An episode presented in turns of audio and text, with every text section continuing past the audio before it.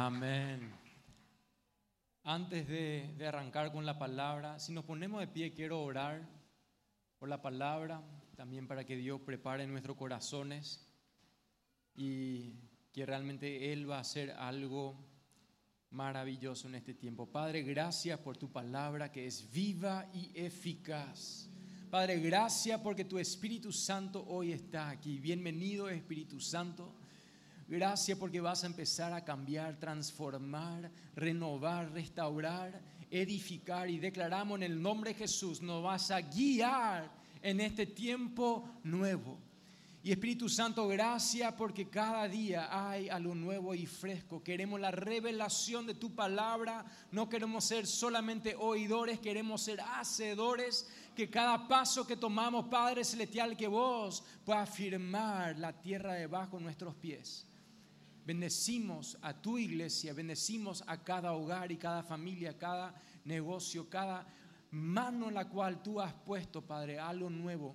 Y bendecimos este tiempo en el nombre de Jesús. Amén y amén y amén. Pueden tomar su asiento. Hoy quiero hablar sobre transición. Digan conmigo transición. Cuando pensamos en transiciones en la vida, ¿cuántos saben que las transiciones generan cambios y a veces esos cambios no son cómodos?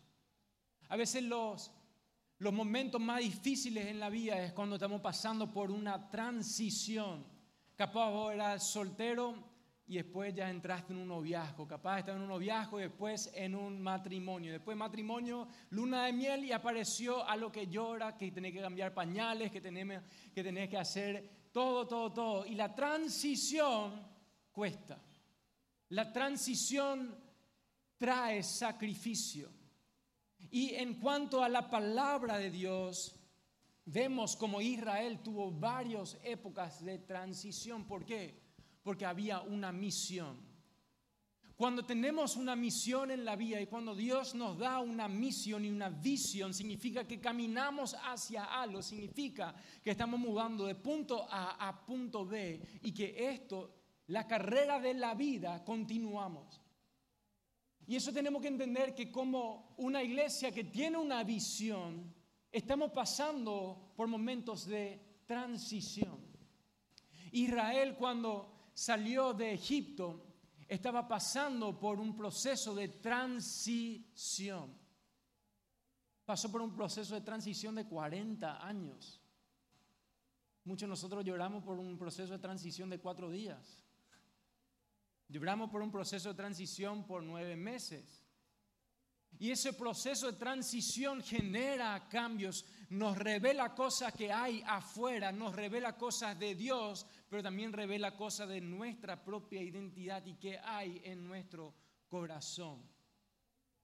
Yo creo que como iglesia tenemos que ir pensando qué Dios nos quiere hablar hoy que Dios nos está queriendo revelar a través de su palabra, a través de lo que yo estoy viviendo, a través de lo que como cuerpo estamos viviendo. ¿Qué Dios quiere hacer en este proceso de transición? Porque para muchos, cuando pensamos en Israel, había el hombre que se llamaba Moisés. Moisés, Dios le llamó para un momento para sacar a Israel de la esclavitud que estaba en Egipto. Y Moisés era un hombre revolucionario que le mostró de vuelta que ya no eran esclavos, que realmente eran un pueblo llamado, como Abraham lo había llamado, lo trajo de vuelta la palabra de Dios para que ellos puedan ser libres, no solamente en su mente, sino que físicamente también. Y Moisés fue un hombre llamado que hizo milagros, que habló palabras que realmente ellos no habían oído anteriormente, que ellos vieron la presencia de Dios caer en un lugar, ellos vieron a través de Moisés el mar rojo partir en dos, cruzaron por, por camino seco, ellos vieron como un pilar de fuego le guiaba de noche y una nube le guardaba durante el día. Moisés Moisés era un hombre sumamente importante para Israel y para la misión que Dios le había dado para ir de Egipto a la tierra prometida. ¿Cuál era la transición? El desierto. El desierto podría haber sido 40 días, pero tomó 40 años. Pero en todo este momento Moisés era el hombre quien le reveló la misión y ellos esperaban que Moisés iba a ser el que le llevaba a concretar la misión. ¿Cuántos saben eso? Todo Israel pensaba que Moisés iba a ser el que le decía, vengan, vamos a cruzar, vamos a entrar a la tierra prometida. ¿Fue así? No fue así. Los que conocen la historia de Moisés, Moisés, él subió a un monte y no bajó. Moisés subió al monte y ahí entregó su espíritu. Ahora, ¿qué sucede? Cuando Él no bajó, cuando Él no regresó para llevarle en el proceso de transición a lo que era Israel, a la tierra prometida, ¿qué pasó con el pueblo? Un poco de pánico, un poco de ansiedad. Dice que lloraron Dice, la palabra en Deuteronomio que había llanto. Llanto por un hombre que ellos amaban tremendamente. El hombre que le dio la misión de vuelta para salir de Egipto, cruzar un desierto, ir a una tierra prometida. Un hombre quien le dio de vuelta una identidad de un pueblo esclavizado. Ahora Moisés ya no estaba más. Entra la duda. ¿Qué pasa con la misión si se fue el hombre? ¿Qué pasa con la misión si se fue nuestro líder? Así estaba Israel. Estaba con esa misma pregunta y estaban en una encrucijada. Seguir o permanecer donde estábamos antes. El diablo siempre se encuentra en una encrucijada. ¿Por qué? Porque en una encrucijada se toman decisiones. En una encrucijada vos tenés dos caminos en la cual podés tomar. Creer en lo que Dios habló o creer en lo que yo veo hoy. Creer en lo que habla por fe o ver y, y hacer lo que yo veo por vista. En la encrucijada el enemigo siempre va a estar ahí. ¿Por qué? Porque en las decisiones de la vida el enemigo siempre quiere influir. Quiere influir en tu matrimonio, quiere influir con tus hijos, quiere influir con tus finanzas, quiere influir con tu ministerio, quiere influir con una iglesia y con una nación.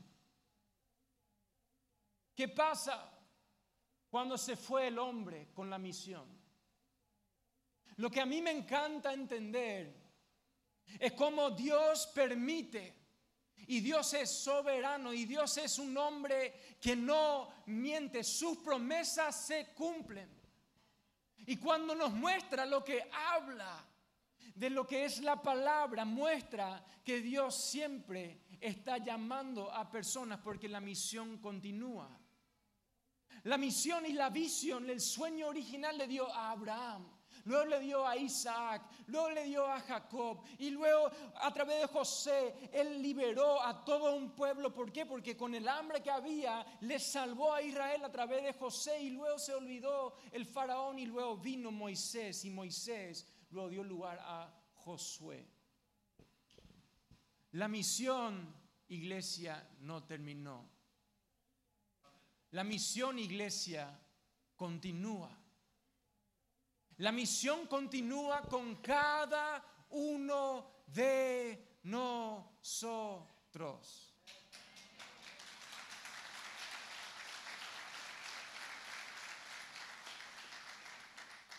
Bien conmigo, yo continúo la misión. Cuando Moisés subió al monte, había algo muy interesante, porque esta esta historia parece que se repite a veces. Moisés la primera vez se subió al monte y estaba con Jehová. Y él estaba ahí en un momento tremendo donde Jehová estaba escribiendo con su mano los diez mandamientos. cuando Moisés subió la primera vez, ¿qué hacía el pueblo de Israel? Estaba bailando, estaba farreando, estaba crearon luego su becerro de oro, estaban haciendo todo lo incorrecto. Moisés, el que le sacó de Egipto, pero ni ahí estaban. Ni ahí estaban. Y la segunda vez, cuando ellos sabían, porque sabían que Moisés iba a subir, pero ya no iba a volver, ¿qué pasó? ¿Cómo estaban ahí abajo? Con llanto, con lloro. Era totalmente algo diferente. Es, es interesante como muchas personas le honran a un líder cuando ya se fue con otro Padre Celestial. Esto hablando en lo político, esto hablando en lo financiero, esto hablando muchas veces, vos te vas un velorio, qué gran mujer, qué gran hombre, y en la vida lo único que puede decir, qué pesado que es. Porque así hablamos. Porque en vida no sabemos apreciar lo que tenemos enfrente nuestro, lo que estamos viviendo y lo que estamos viendo. Por eso hay una esposa a tu lado, dale las palabras de vida cuando tiene vida. Si hay un esposo a tu lado, dale palabra de vida mientras tenga vida. Si hay un padre, una madre, si hay una suegra, dale palabra de vida. ¿Por qué? Porque cuando Moisés se fue y no volvió, había llanto, había una tristeza. Y esa tristeza vino sobre el pueblo de Israel. Y estaban llorando. Moisés ya no está. Ya no está Moisés. ¿Qué vamos a hacer? ¿Qué vamos a hacer? Es interesante como el lamento, la tristeza, parte es por la persona y la pérdida. Pero hay cierta parte que realmente estamos lamentándonos por nosotros mismos psicológicamente dentro de lo que es una pérdida, muchas veces lloramos por la persona, pero gran parte psicológicamente de una pérdida es egoísta. Me dejó a mí. ¿Cómo me dejó a mí? ¿Cómo nos dejó a nosotros? ¿Qué voy a hacer? ¿Cómo voy a hacer? ¿Cuándo vamos a hacer? Y vienen las preguntas. Y viene la desesperación.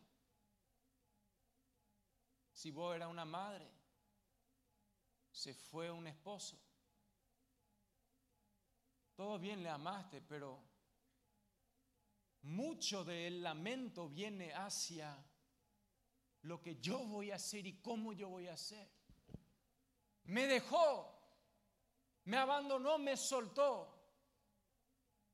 Y yo creo que en todo lo que nosotros podemos comprender es que en el momento del lamento tenemos que aprender a confiar en Jehová. En el momento del lamento hay que aprender a confiar en Jehová. Por eso la palabra dice, Él convierte tu lamento en baile. ¿Por qué? Porque Israel sabía bailar.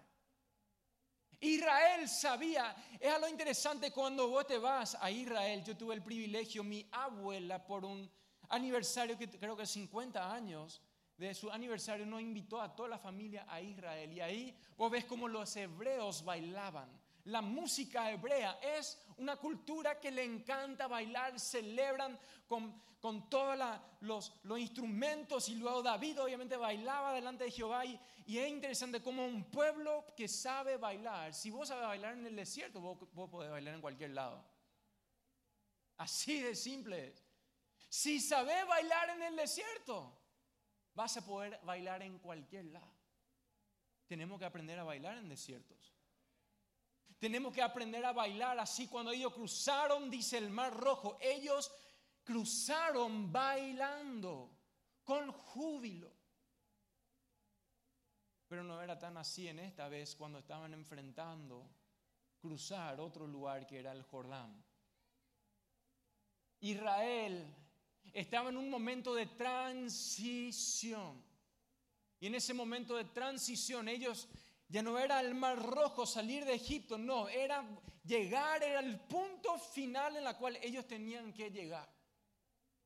Faltaba poco, faltaba muy poco para llegar a la tierra prometida. Impresionante como muchas veces llegamos hasta el último punto capaz de decir, mira, cuando pago toda la hipoteca, ahí voy a bailar.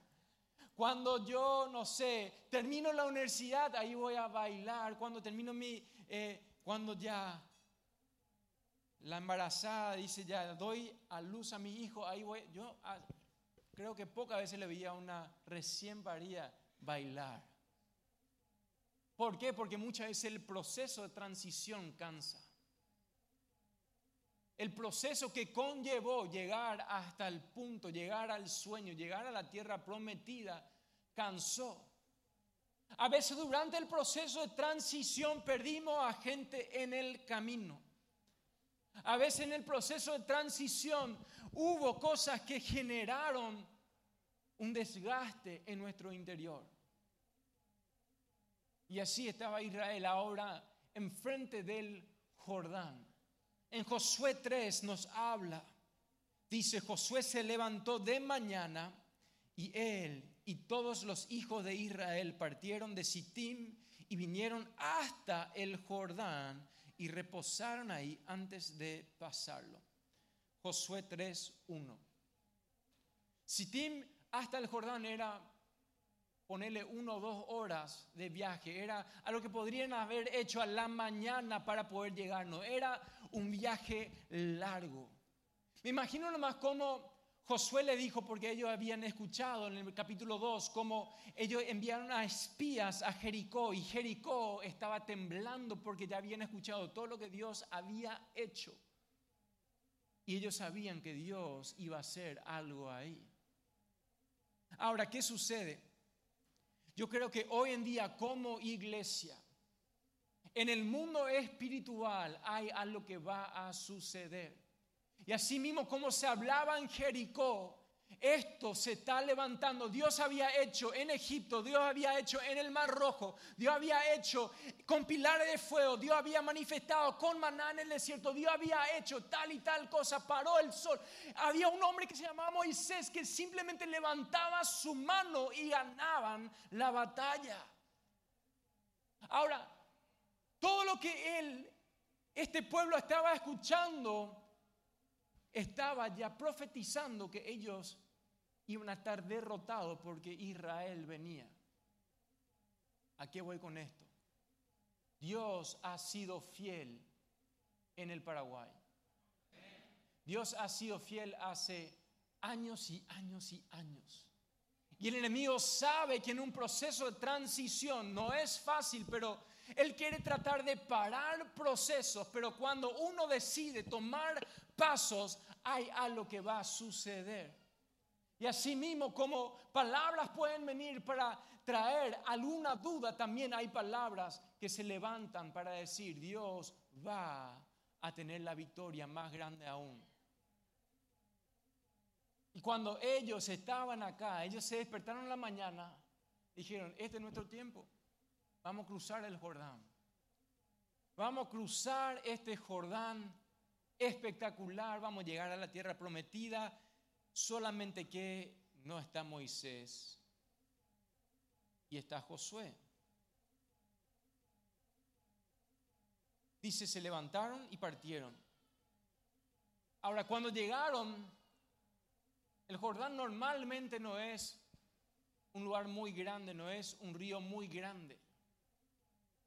Muchas veces pensamos que como vamos a cruzar o vamos a llegar a, mil iglesias con mil personas, que ya te vamos a ponerle en 100 y ahora este paso va a ser a lo más fácil porque lo, más difícil a veces el primer paso. Yo me imagino cómo se despertaron y la, gente estaba pensando, vamos a cruzar hoy. ¿Usted despertar? ¿Quiere cruzar? ¿Cuándo quiere cruzar? Hoy. ¿Cuánto quieren cruzar hoy? Ok. Versículo 2. Dice, versículo 2. Y después de tres días, no era hoy, no era en esa media hora, no era yo me, me levanté, me preparé, me perfumé para entrar en la tierra prometida. No, ¿por qué? Porque se encontraron con un Jordán que estaba ensanchado, porque había agua que fluía, inclusive cuando el Jordán está en esta época puede llegar a tener eh, eh, una, una corriente de hasta 40 kilómetros por hora. O sea, era agua brava, ensanchado, hasta posiblemente un kilómetro de, ancho. Y me imagino nomás en este proceso de transición, vos estás pensando, mira, esto vamos a hacer, estamos todos preparados, estamos un poco tristes, estamos un poco, pero vamos a cruzar. Y llegaron hasta el punto y vieron lo que es el Jordán. Tres días tuvieron ahí y tres días muchas cosas pasan. En tres días muchos pensamientos pueden venir a una cabeza. En tres días puede generar la murmuración, así como a Moisés dijeron, le amamos, le amamos, pero en cierto momento le querían matar también a Moisés. No sé si se acuerdan. En tres días, y dijeron, mira, este Josué dice que que bueno, Dios está con él, pero mira, este Jordán está más bravo que nunca. Tres días estuvieron que esperar y los oficiales recorrieron el campamento. En el versículo 3 dice, y mandaron al pueblo diciendo, cuando veáis el arca del pacto de Jehová, vuestro Dios, y los levitas, sacerdotes que la llevan, vosotros saldréis de vuestro lugar y marcharéis en pos de ella. Ok, ellos estaban acostumbrados a cruzar cuerpo de agua. Ellos están esperando que llegue Josué y bueno, Josué, levanta tu vara a ver si Dios está contigo, que cruce, que haga todo lo... Porque así solemos querer, ¿verdad? Nosotros estamos acostumbrados a un modelo y queremos que se repita el modelo. Queremos que Moisés sea Moisés al cuadrado. ¿Sí o no? No que sea algo diferente. Queremos lo mismo, pero capaz versión mejorada también, ¿verdad? ¿Por qué no? Pero no era así. El hombre que Dios le había levantado era diferente al modelo que ellos habían visto antes. Cambio de estructura, cambio de paradigma, cambio de muchas cosas, porque eso trae una transición. Durante una transición, ¿qué sucede? Transicionamos. Muy profundo. Pero dice, cuando veáis el arca del pacto de Jehová, vuestro Dios, y los levitas sacerdotes que la llevan, vosotros saldréis de vuestro lugar y marcharéis en pos de ella a fin de que sepáis el camino por donde habéis de ir. Lo que interesante, ellos llevaban el arca de Jehová. El arca de Jehová estaba hecho de madera y de oro. El arca de Jehová y para cruzar nuestro Jordán, para cruzar nuestro Jordán hoy, nuestra transición hoy, tenemos que ir en pos de Jehová primeramente. Por eso este año es volver al primer amor. Tenemos que ir en pos de Jehová primeramente sobre todas las cosas. ¿Por qué? A fin de que sepáis el camino por donde habéis de ir. Si como iglesia queremos saber a dónde nos vamos ahora, ¿a dónde nos vamos ahora? Ir en pos de Jehová primeramente. ¿Cómo vamos a lograr esta transición? Ir en pos de Jehová primeramente a fin de que sepáis el camino por donde habéis de ir. No es hacer lo mismo, no es repetir lo mismo, porque en tiempos nuevos Dios hace cosas nuevas. Él va a revelar nueva estrategia, Él va a levantar a nueva persona, Él va a transformar lo que somos hoy a algo nuevo. ¿Cuántos dicen amén? Dios te está levantando. Si en el 92 40 personas pudieron sembrar para comprar todo esto, ¿cuántos somos? Un poco más de 42 hoy, ¿verdad? Dios puede levantar pastores, iglesias, líderes, hombres y mujeres para hacer cosas nuevas, para cruzar Jordanes. ¿A quién Dios le está hablando hoy? por cuanto vosotros no habéis pasado antes de ahora por este camino, pero entre vosotros y ella haya distancia como de dos mil codos, no os acercaréis a ella, al arca de Jehová. ¿Por qué no querían que se acerquen tanto al arca de Jehová? ¿Por qué tenía que tener dos mil codos, que es cerca de un kilómetro de distancia? ¿Por qué? 900 metros. ¿Por qué? Porque cuando uno se acerca mucho, solamente los que están cerca pueden ver. Cuando uno se acerca mucho, ¿por qué Saqueo no le podía ver a Jesús? ¿Por qué? Porque toda la multitud estaba. Jehová quería que todo Israel pueda ver lo que él iba a hacer. Esto era para qué? Para que todo el pueblo pueda ver lo que Dios iba a hacer. ¿Qué había dentro del arca de Jehová? Habían tres cosas. Primero, los diez mandamientos.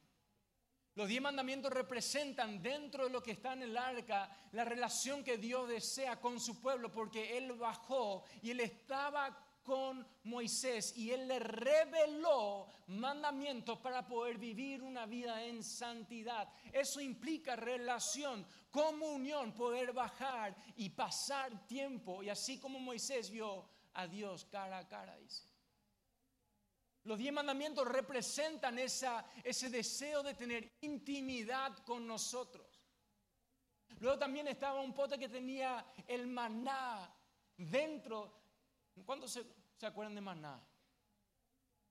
Maná, yo, yo como eso maná, hoy, hoy le llamo galletitas de azúcar, ¿verdad? Pero maná era el alimento representando que Dios era el proveedor de Israel en el momento más difícil, Dios nos sustenta. Para poder cruzar Jordanes tenemos que entender que Dios quiere intimidad, pero también que Dios es nuestro proveedor y que nada nos faltará. Y también estaba la vara de Aarón dentro del arca de Jehová. Y ahí el, la vara de Aarón era un palo muerto, pero que milagrosamente brotó también hojas y almendras. Y ahí representa que Dios puede usar a los muertos para traer vida. Dios puede usar una muerte para traer vida.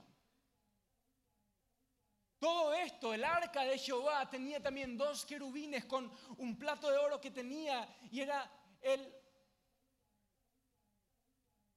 la representación de justamente la expiación de pecados y la santidad de Dios. Y cuando nosotros entendemos que todo lo que era el arca representa a Jesús, ¿por qué? Porque Jesús salió del cielo y vino a la tierra así como Dios lo había hecho con Moisés para escribir los diez mandamientos. Jesús, así como era maná, la provisión, Él se llama el pan de vida. Y así mismo como Aarón, la vara Aarón, lo que había muerto, Él resucitó. Y había una expiación para que nosotros podamos tener vida. Ahora, lo que dice la palabra en Josué es que ellos tenían que mirar, a fin de que sepáis, dice, por cuanto vosotros no habéis pasado antes de ahora por este camino, pero entre vosotros y ella haya distancia con de dos mil codos, no acercaréis a ella. Ellos tenían que fijarse y mandaron al pueblo diciendo, cuando veáis el arca del pacto, versículo 3, cuando veáis el arca, ellos tenían que fijar sus ojos en Jesús.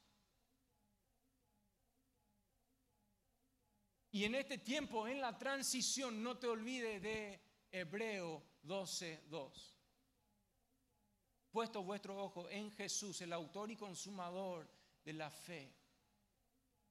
Y eso es algo tan importante que cuando yo quiero cruzar Jordanes, cuando yo quiero y me enfrento con desafíos como iglesia, como padre, como madre, como hijo, como empresario, como empresaria, lo que sea, hay Jordanes que tenemos que cruzar, que pensamos que vamos a cruzar con un paso, porque hay parte del Jordán también que pueden cruzar con un paso.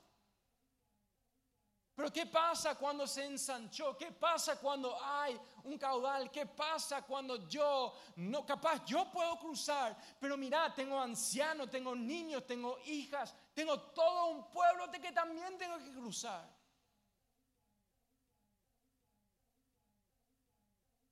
No te olvides de mirar el arca de Jehová y ver lo que Él va a hacer. Puesto vuestros ojos en Jesús.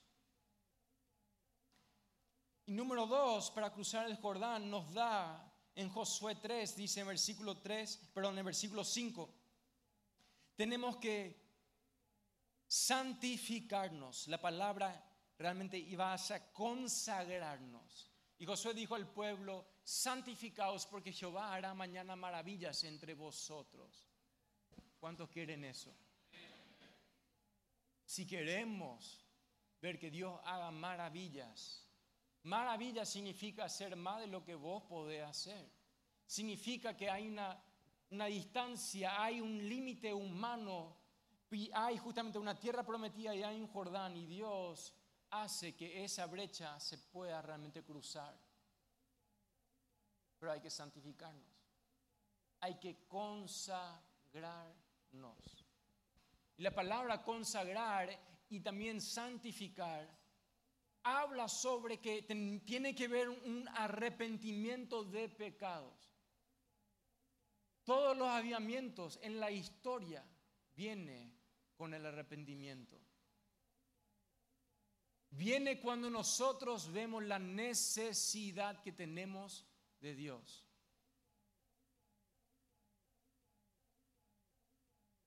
Viene en ese momento más triste. Me dejó. ¿ahora qué hago? ¿A quién voy a recurrir? Dios dice, yo estoy en la puerta. El arrepentimiento viene para limpiar todo lo que estaba pesando sobre tu vida. Muchas veces te despertás sin energía, sin ganas, sin poder y decís, yo no sé cómo voy a hacer esto hoy. Más allá de que no sé cómo voy a hacer, no quiero hacer esto hoy. Y ese peso, ese deseo, esa falta de plenitud puede ser resuelto cuando aprendemos a arrepentirnos. Arrepentirnos por pensamiento, poder decir, mira, yo no hago nada malo. A veces lo que más le tranca a una persona es cuando piensa que es bueno porque para de buscar.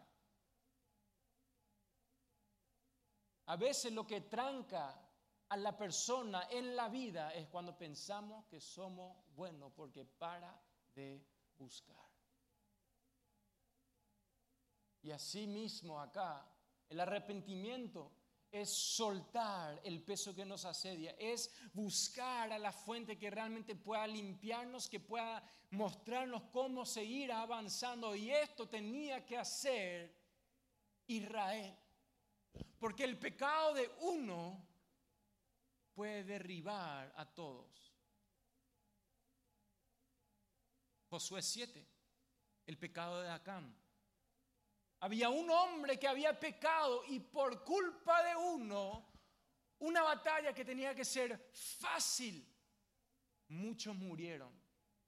El pecado de uno puede causar muerte de muchos.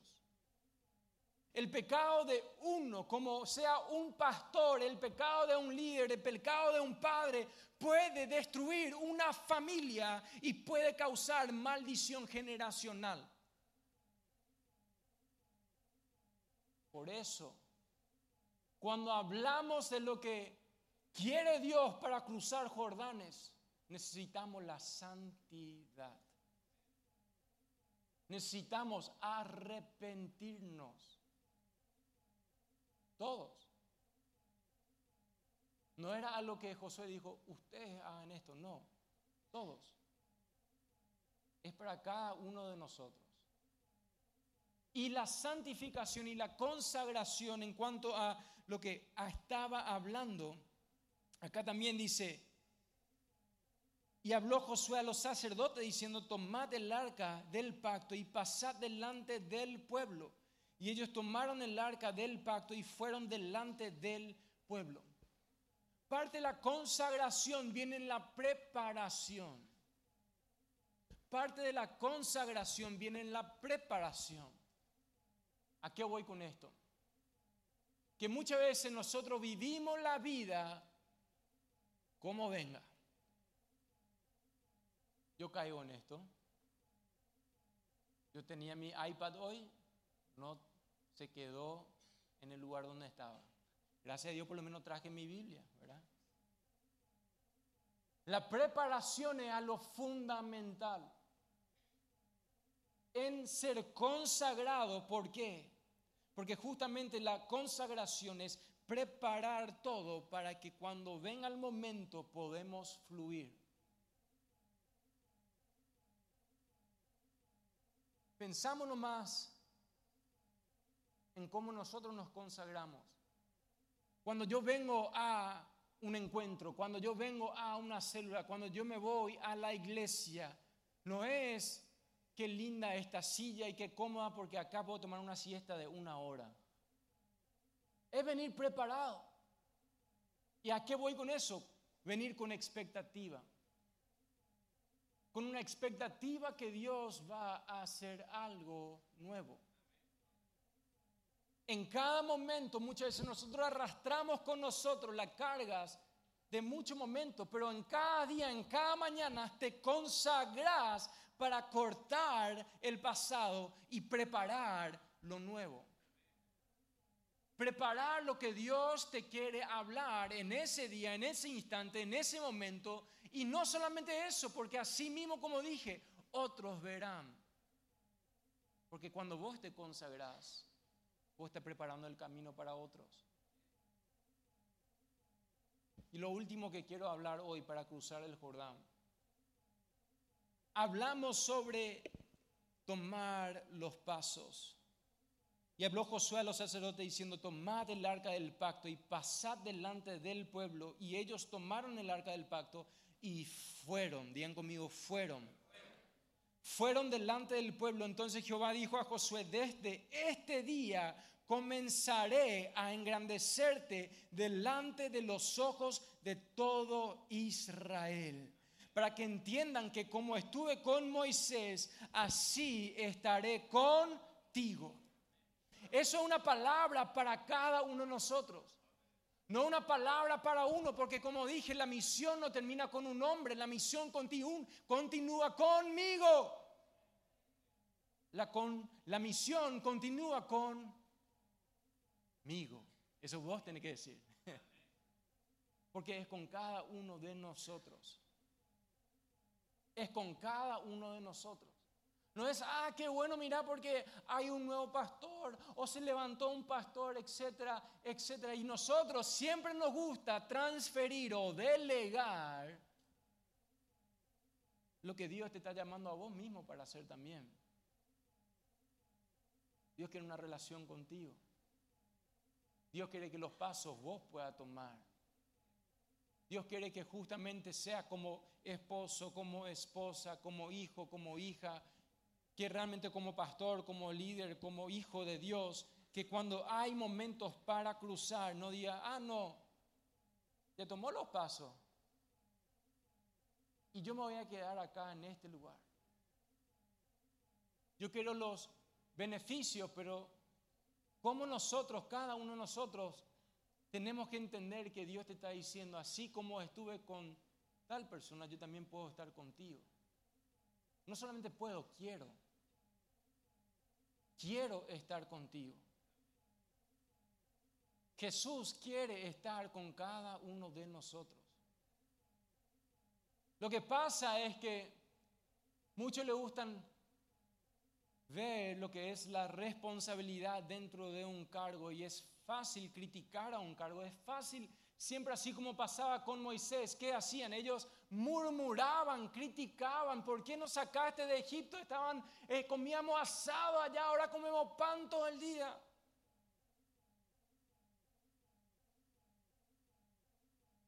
Muchos prefieren estar en un lugar cómodo criticando en vez de realmente estar en un lugar generando cambios en su propia vida.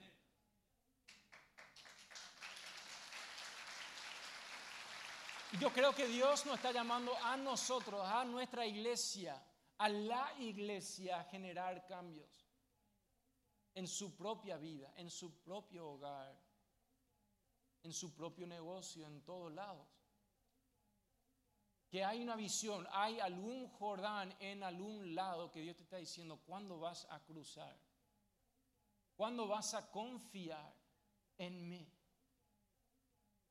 ¿Cuándo vas a obedecerme y tomar la palabra que vos sabés bien que está en tu corazón porque yo te había hablado? ¿Y cuándo vas a tomar ese paso? ¿Cuándo vas a parar de criticar a todos? Y cuando vas a vos tomar el paso de fe.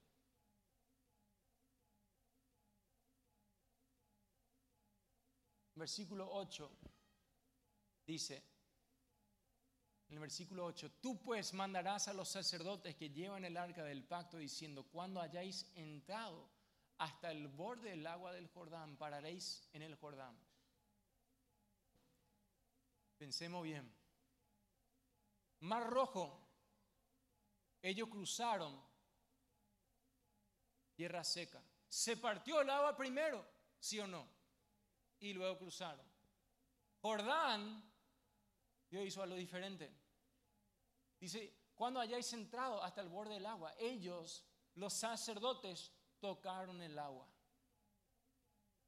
Tenían que pisar tierra diferente, momentos diferentes. Me imagino nomás esos sacerdotes con el arca de Jehová. Por favor Dios, hace algo. Por favor Dios, hace algo.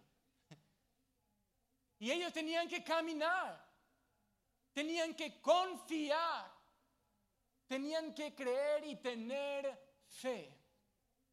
Porque cuando vos ya habías experimentado algo y siempre caminaste sobre tierra seca y tu pie toca agua, vos decís, esto desconozco, esto no conozco, ¿cómo Dios va a hacer y se va a manifestar en lo desconocido? Eso es lo lindo de Dios. Él igual se manifiesta en lo desconocido. Y los sacerdotes, cuando sus pies tocaron el agua, ¿qué tenían que hacer? Seguir caminando hasta un momento que llegaban hasta el borde del agua del Jordán, pararéis en el Jordán. Tenían que caminar con fe y luego también tenían que esperar en fe. A veces nos encanta caminar en, fe y ser bien activo y hacer muchas cosas, pero también la espera requiere fe. Esperar que Dios va a obrar en tu familia, esperar que Dios va a obrar con tus hijos, esperar que Dios va a obrar en tu negocio, requiere fe para permanecer en Él. Y como iglesia nosotros tenemos que aprender a caminar y tomar pasos de fe en el autor y consumador de nuestra fe, nuestros ojos, así como ellos tenían en el arca, nuestros ojos en Jesús tienen que caminar, tocar el agua. Así mismo como Pedro salió del barco y pisó el agua. Y sus ojos estaban puestos en Jesús y caminaba y hacía lo imposible. Y cuando ellos cruzaban, ahí justamente Dios se manifestó en el versículo 13 que dice, y cuando las plantas de los pies de los sacerdotes que llevan el arca de Jehová, Señor de toda la tierra, se asienten en las aguas del Jordán, las aguas del Jordán se dividirán, porque las aguas que vienen de arriba se detendrán en un montón. Nos habla claramente de lo que Dios quería hacer y lo que Dios había hecho. Dios estaba demostrando a todo el pueblo que cómo estaban preparados. Dice en el versículo 10 del capítulo 4. Y los sacerdotes que llevaban el arca se pararon en medio del Jordán hasta que se hizo todo lo que Jehová había mandado a Josué, que dijese el pueblo, conforme a todas las cosas que Moisés había mandado a Josué, y el pueblo se dio prisa y pasó, transicionó. Se fueron de un lado para otro y se fueron a la tierra prometida. No fue a lo que, ay, vamos, no, dice, el pueblo se dio prisa. Hay momentos de espera. Yo creo que nosotros como iglesia tuvimos muchos momentos de espera. La pandemia fue un momento de espera. Fue un momento donde tuvimos que esperar en nuestras casas, en nuestros hogares. Fue un momento donde tuvimos que esperar para ver cómo íbamos a lograr lo que teníamos que lograr. Fue un momento de paso de fe. Pero hoy, iglesia, es un momento también de transicionar y decir, Dios me está hablando y yo voy a accionar en fe. Cuando las, cuando las cosas se preparan, yo voy a cruzar. Yo voy a tomar los pasos. Se dio prisa y pasó.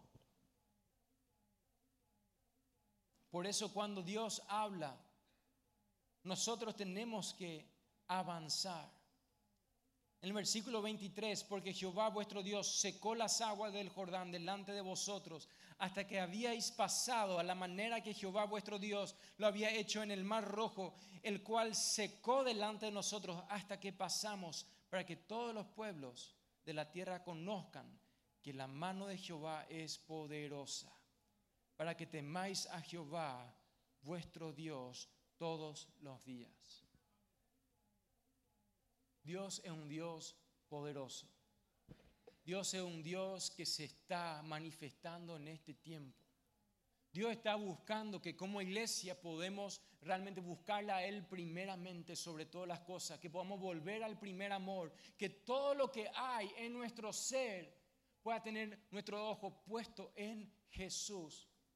Que podamos, número dos, para cruzar el Jordán, santificarnos, tener un arrepentimiento genuino no pasivo, sino que genuino de lo que Dios quiere hacer en mi vida, yo tomo seriamente.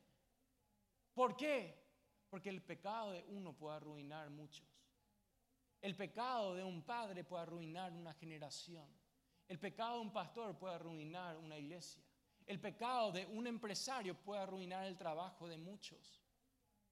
Cuando hablamos de el arrepentimiento, tiene que ser algo que Dios dice, es momento y es hoy.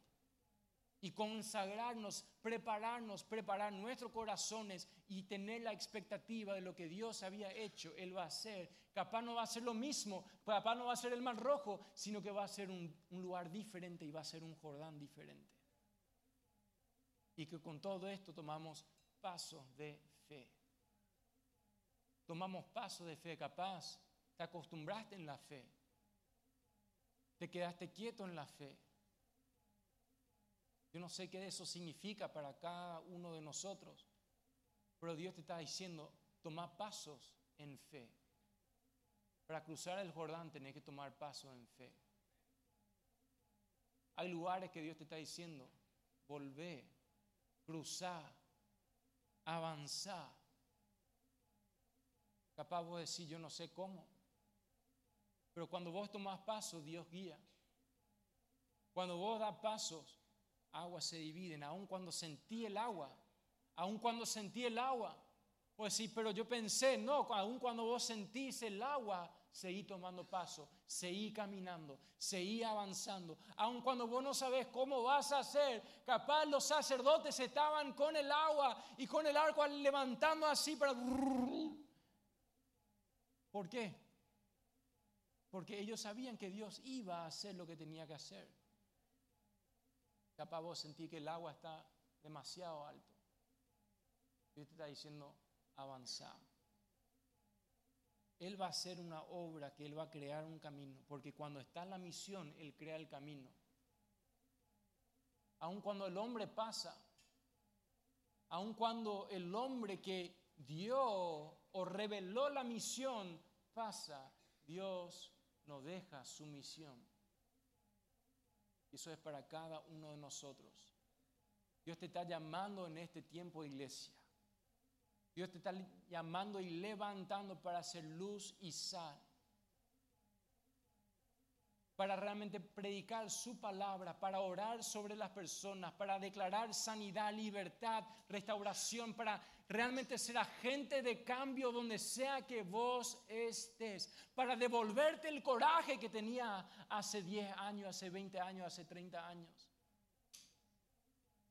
Para mostrarte que Dios no ha terminado su obra en Ciudad del Este, en Alto Paraná, en en Asunción, en Paraguay, en Argentina, en Bolivia, Brasil, en todo el mundo. Dios no ha terminado. Y nosotros no terminamos hasta que Dios venga. Si nos ponemos de pie, quiero orar. Quiero orar por nuestra iglesia. Quiero orar por cada uno de nosotros. Ahí donde está, levanta tu mano. Padre, gracias porque estás levantando a hombres y mujeres. Gracias porque está guiando pasos para cruzar Jordanes. Gracias Padre Celestial porque tu misión sigue con vida. Padre, declaramos que Paraguay es de Cristo. Padre, declaramos que se levantan hombres y mujeres que tienen la visión para seguir avanzando, que van en pos de ti, Señor Jesús. Padre, gracias porque estás guiando nuestros pasos cada día. Y Señor Jesús, queremos más de ti. Espíritu Santo, queremos más de ti. Espíritu Santo, queremos y dependemos de ti. Gracias por fluir con tu presencia en este lugar. Vas a hacer una obra nueva, una unción nueva, Padre. Gracias porque lo que habíamos visto ayer sabemos que vas a repetir y hacer aún más. Jesús dijo, las cosas que yo hice aún más, lo van a hacer. Y eso declaramos, Padre, orando en los hospitales, orando en las iglesias, orando en los colegios, orando en las universidades, en los negocios. Padre, gracias por un movimiento, por una revelación de tu palabra y lo que hoy tenemos que hacer cada uno de nosotros. Bendecimos y enviamos a tu iglesia para cruzar Jordanes Padre, gracias por levantar líderes, por reafirmar líderes, así como dijo tu palabra, yo estuve con Moisés y yo estaré también contigo. Yo estuve con tu papá, yo voy a estar contigo. Yo estuve con tu mamá, yo voy a estar contigo. Yo estuve con tu jefe, yo voy a estar contigo. Padre, gracias porque vos sabés lo que hay dentro de cada uno de tus hijos. En la encrucijada el enemigo se quiere revelar para traer duda, para traer todo lo que puede ser el fracaso. Pero gracias Padre, porque en esa decisión yo no voy a hacer lo que yo quiero porque muchas veces quiero tirar la toalla, muchas veces yo quiero soltar, muchas veces yo quiero vivir cómodamente, pero Padre, gracias que en esa encrucijada, que no se haga mi voluntad sino la tuya. Padre, en esa encrucijada yo no me voy a manejar por vista, yo voy a pasar por fe. Y eso declaramos, Padre, que vamos a tomar paso de fe. Padre, te pedimos perdón por nuestros pecados. Padre, te pedimos perdón por nuestros pecados como iglesia, como familia, Padre, como nación. Te pedimos perdón por soberbia. Te pedimos perdón, Padre, por pecados ocultos, en lo que nadie vio, Padre celestial. Vos sabes, no hay nada que se pueda esconder de ti, Señor. Y Señor, Padre, gracias porque cuando hay a lo genuino, a lo se rompe. Y eso declaramos hoy, a lo está rompiendo algo se está rompiendo en tu vida. Algo que te estaba atando. Hoy se rompe en el nombre de Jesús. Algo que te estaba imposibilitando, hoy se rompe en el nombre de Jesús. Toda enfermedad se va en el nombre de Jesús. Toda migraña se van en el nombre de Jesús. Todo cáncer se va en el nombre de Jesús. Toda esterilidad se va en el nombre de Jesús. Padre, gracias. Todos tumores se van en el nombre de Jesús. Declaramos, Padre Celestial, hoy te manifestarás con poder. Santificaos porque maravilla lo verán hoy. Y Padre, gracias porque está creando camino. Y declaramos que tu iglesia avanza, no para. Y entregamos este tiempo a ti, Espíritu Santo. En el nombre de Jesús. Amén y amén y amén.